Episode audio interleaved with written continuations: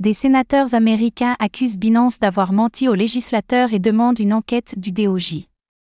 Deux sénateurs démocrates ont demandé une enquête sur Binance en raison de déclarations considérées comme fausses concernant les liens qu'elle entretient avec Binance.us, sa filiale américaine. Les intéressés avaient déjà formulé une demande similaire au mois de mars dernier, et avaient alors reçu une réponse qu'ils considéraient comme incomplète au vu des éléments demandés.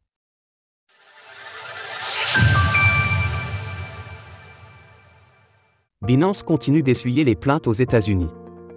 Selon une information de Bloomberg, deux sénateurs démocrates, à savoir Elizabeth Warren et Chris Van Hollen, ont demandé au ministère de la Justice, DOJ, américain d'enquêter sur Binance.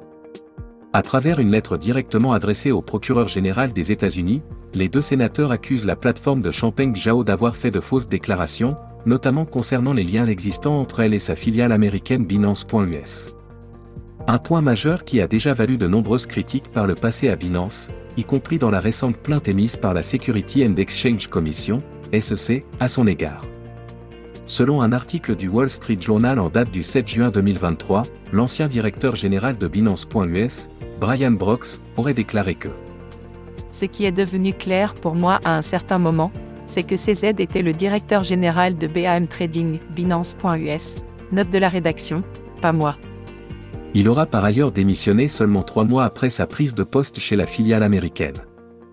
De surcroît, il aurait également appris peu de temps avant la fin de ses fonctions chez Binance.us qu'un groupe d'employés basé à Shanghai était rémunéré par la plateforme américaine sous forme de BNB, le token de Binance qui a récemment vu son cours chuter de façon importante suite aux affaires dont Champagne Zhao fait l'objet. Acheter des cryptos sur eToro. Des réponses floues chez Binance.us. Aux côtés de Roger Marshall, un sénateur républicain, Elizabeth Warren et Chris Van Hollen avaient déjà rédigé une lettre bipartisane au mois de mars dernier visant à éclairer les relations entre Binance et sa filiale américaine, initialement créée pour être adaptée à la juridiction américaine.